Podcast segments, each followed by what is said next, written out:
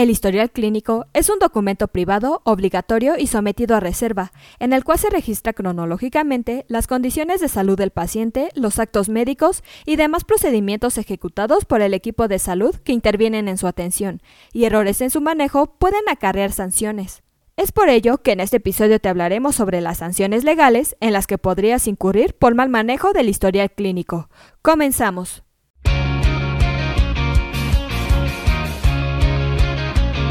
Esto es Asistencia Médico Legal, su empresa de responsabilidad profesional médica, en la cual te damos tips y consejos que te ayudarán a destacarte en el sector salud y evitar cualquier contratiempo con tus pacientes durante el desarrollo de tu profesión. En primer lugar, es importante analizar las sanciones legales por mal manejo del expediente clínico.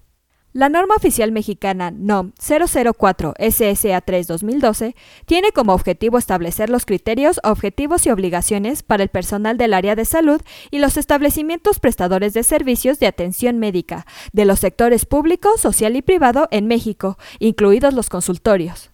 Su incumplimiento puede generar sanciones importantes, así como incurrir en faltas en materia de responsabilidad civil, administrativa y hasta penal, con consecuencias muy desagradables para el profesional de la salud.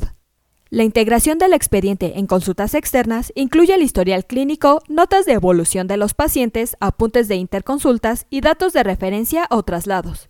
Pero no es suficiente con realizar los expedientes clínicos de los pacientes, sino que además se debe tener cuidado en el correcto llenado.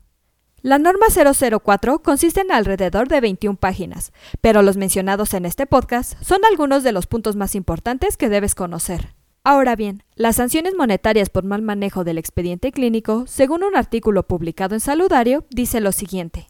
En caso de no cumplir con los datos especificados, la norma oficial mexicana establece una multa que puede acceder hasta 16 mil veces el salario mínimo. Esto significa un monto de alrededor de 1.642.880 pesos. La mayoría de los casos ocurre por desconocer dicha norma. Si bien es claro que un médico jamás va a violar la ley intencionalmente, la mayoría de los casos ocurre por no revisar bien la norma. El ser médico implica diversas responsabilidades. No resulta raro que sea una de las profesiones que requieren más años de estudio. La parte formativa es indispensable para poder incorporarse al campo laboral con éxito.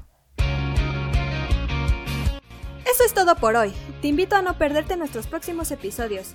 Y la forma de no perdértelos es suscribiéndote a este podcast desde tu aplicación preferida. Y si te ha gustado este episodio, compártelo en tus redes sociales, con la cual estarás ayudando a otros colegas a mejorar dentro de su consultorio o clínica y estarás ayudando a llegar a más personas. Si gustas dejarnos algún comentario o valoración en cualquiera de nuestras plataformas, te estaré muy agradecida, ya que sabré que estás ahí. De igual manera, te invito a que visites nuestra página en www.asistenciamedicolegal.com, así como nuestras redes sociales que son Facebook, Instagram y Twitter. Hasta la próxima. Everybody says that good things never last.